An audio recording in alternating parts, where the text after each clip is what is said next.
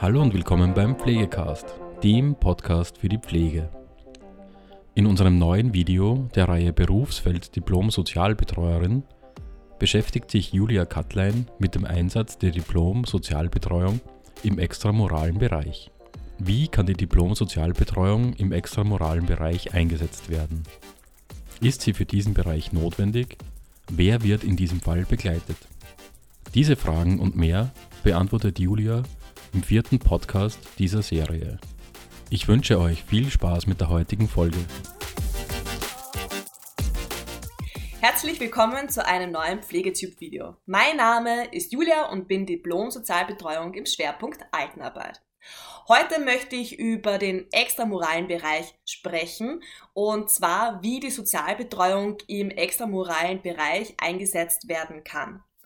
Ich habe mich selbstständig gemacht und habe mich jetzt auf den extra moralen Bereich fokussiert und dadurch habe ich ganz viele Fragen bekommen.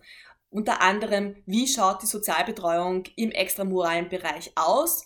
Ist sie notwendig? Braucht man Sozialbetreuung in diesem Bereich? Ähm, wie verläuft das ab? Welche Tätigkeiten habe ich? Wen begleite ich? Sind das nur die Klientinnen oder sind das auch die An- und Zugehörigen? Und ich glaube, ich persönlich glaube, dass die Sozialbetreuung in Zukunft ein sehr wichtiges Thema sein wird bzw. ist. Wenn wir uns die Zahlen über derzeitige pflegende Angehörige in Österreich uns einmal genauer anschauen, dann ist das schon sehr erschreckend. Die Zahlen sind hoch. Wir haben ja nicht nur pflegende Angehörige im Erwachsenenalter, sondern auch Kinder und Jugendliche kommen da ziemlich früh in den Einsatz. Es gibt in Österreich und besonders in Wien schon ein paar Angebote, Beratungsstellen, Selbsthilfegruppen oder Vereine und das ist auch gut so. Und es ist schön, wie sich das entwickelt. Doch wenn ich ehrlich bin, letztendlich müssen pflegende Angehörige vieles alleine machen. Und auch des Weiteren wird einem die Organisation, die Behördenwege und die Kontaktaufnahmen zu den jeweiligen Institutionen einfach erschwert. Man muss überall anrufen, jeden nachlaufen, man wird ständig weitergeleitet und niemand kann einem wirklich die Antwort dazu geben oder niemand ist für irgendetwas zuständig. Ähm, ich kann das aus eigener Erfahrung sagen.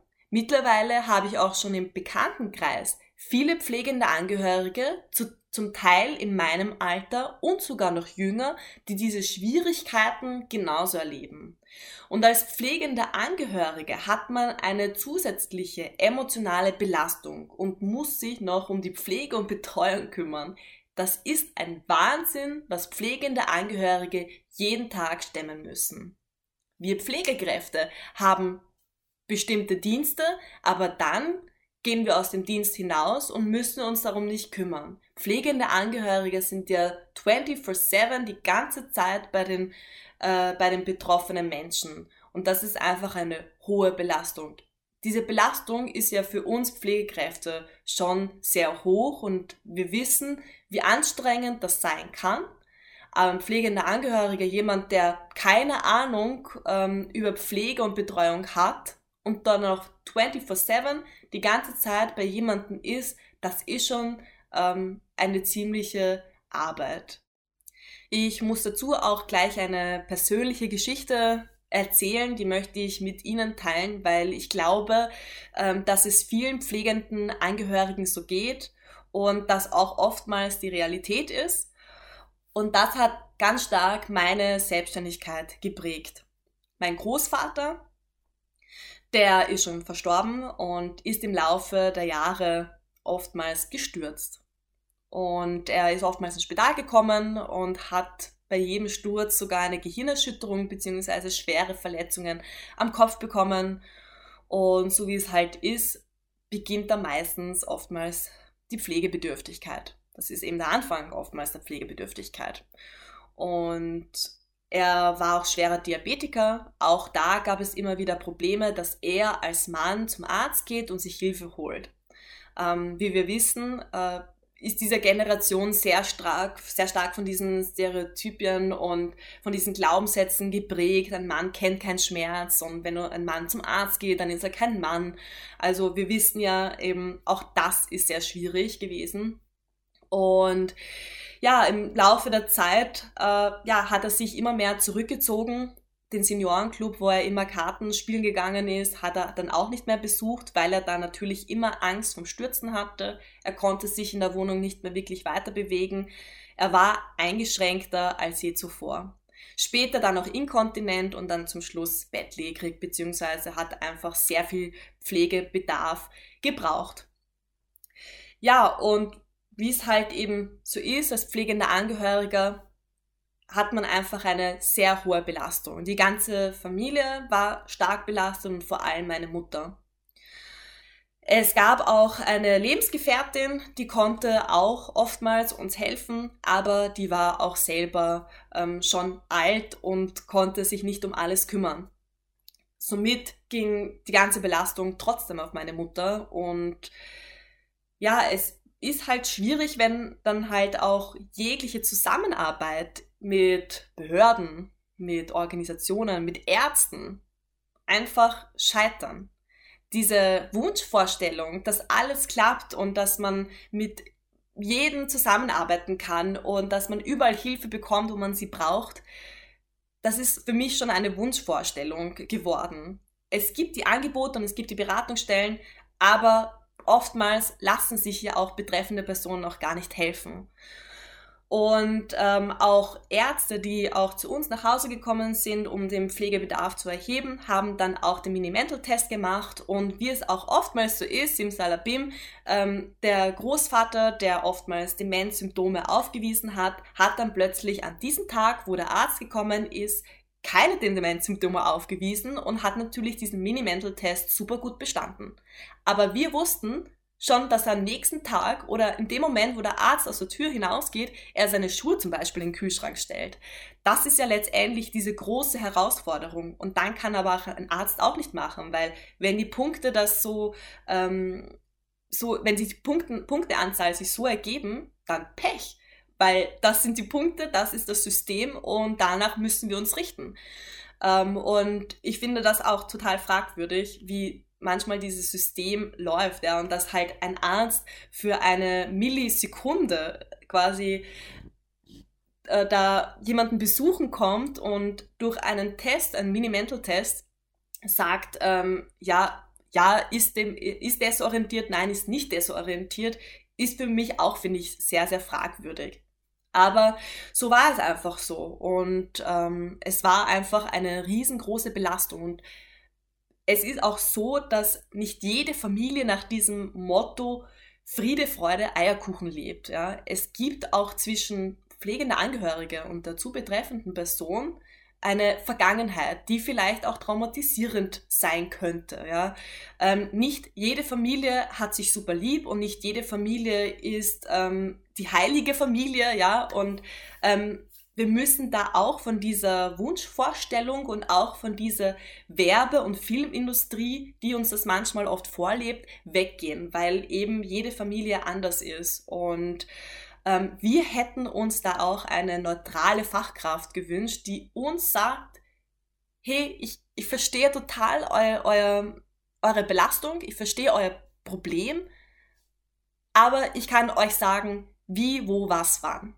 Ihr müsst nicht so viel herumrecherchieren, ihr müsst nicht herumtelefonieren und ihr müsst euch da organisatorisch weniger Gedanken machen. Ich zeige euch, wie das funktioniert. Gewisse Sachen müsst ihr selber machen, das verstehen wir auch. Aber, come on, ich helfe euch, ich bin für euch da. Und ich habe nichts mit der Familienangelegenheit zu tun und ähm, ich werde hier einfach meinen Job machen. Und ich wäre mir zu 100, nein, zu 1000 Prozent sicher, dass wir da ähm, diese Hilfe eingenommen hätten. Und genau das hätte es in diesem Moment gebraucht. Aber auch, dass jemand stundenweise zu meinem Großvater kommt ähm, und einfach quasi ihn auch ein bisschen wieder auch vom Spital wieder zurück nach Hause ein bisschen wieder unterstützen kann, ja, dass er dann nicht ganz so hilflos ist und man muss sich da halt schon wieder dran gewöhnen, nach Hause zu kommen und da sich wieder alleine als alter Mensch wieder alleine recht zurechtzufinden. Vielleicht hätte da auch eine Sozialbetreuung auch vielleicht geschafft, ihn wieder ihn zum Seniorenclub zu begleiten, ja. Einfach, dass er auch nicht alleine ist. Und ich glaube auch, dieses Alleine sein hat nochmal dazu geprägt, ähm, dass er sich verschlechtert hat.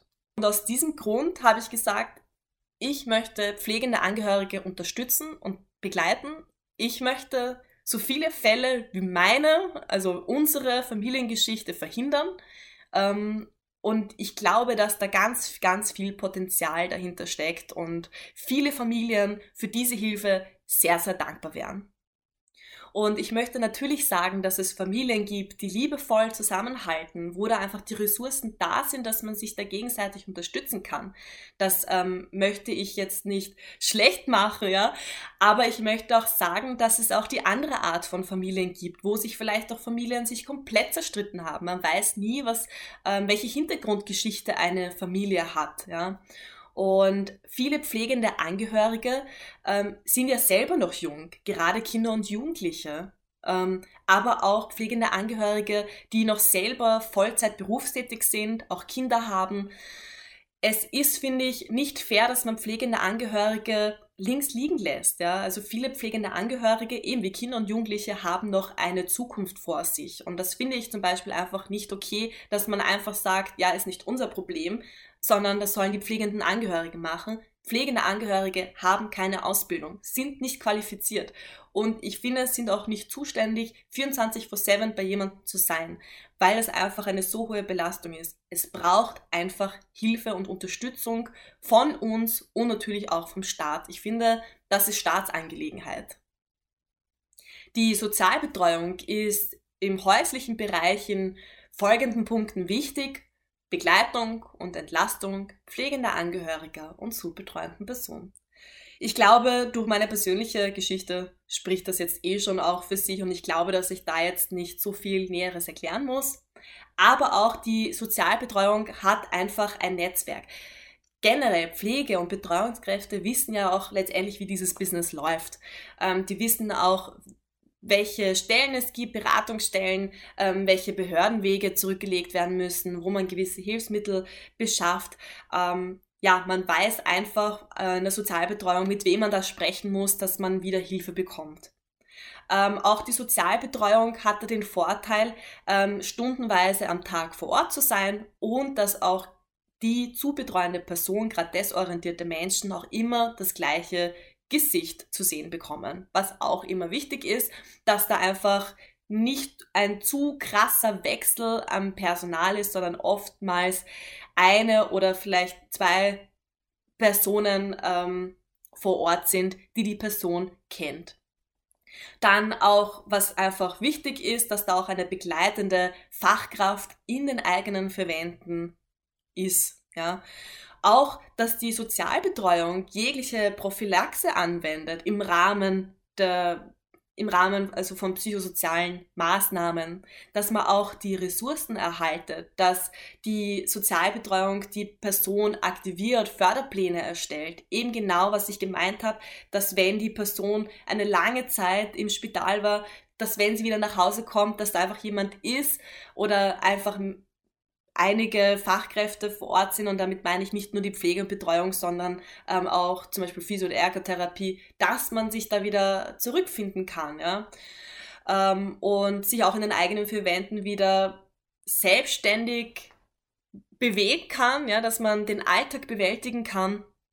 Und die Sozialbetreuung arbeitet auch ganz stark mit anderen Berufsgruppen zusammen.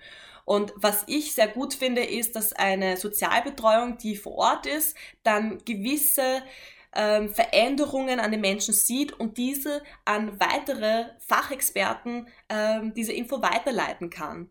Eben weil die Sozialbetreuung dieses geriatrische Hintergrundwissen hat. Also es kommt da auch zu einem professionellen Austausch.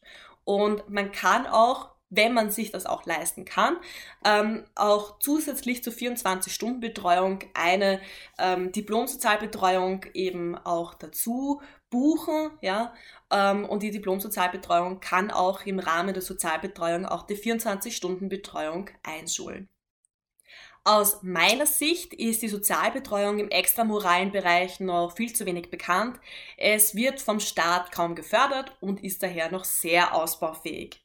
Die Menschen werden immer älter und wollen so lange wie möglich in den eigenen vier Wänden wohnen, gepflegt und betreut werden. Ich bin fester Überzeugung, dass es ein Zukunftsmodell geben muss. Derzeit ist die Sozialbetreuung und generell freiberufliche Pflege nur für bestimmte Menschen in unserer Gesellschaft zugänglich. Deswegen appelliere ich an die Regierung und an Trägerorganisationen, dass Pflege und Betreuung für alle Menschen in unserer Gesellschaft in den eigenen vier Wänden mit der notwendigen Zeit, mit den notwendigen Ressourcen und mit einem gut überlegten System zugänglich zu machen. Ja, das war es auch schon wieder mit der heutigen Folge Pflegecast. Wenn Ihnen diese Folge gefallen hat, freuen wir uns, wenn Sie unseren Podcast abonnieren.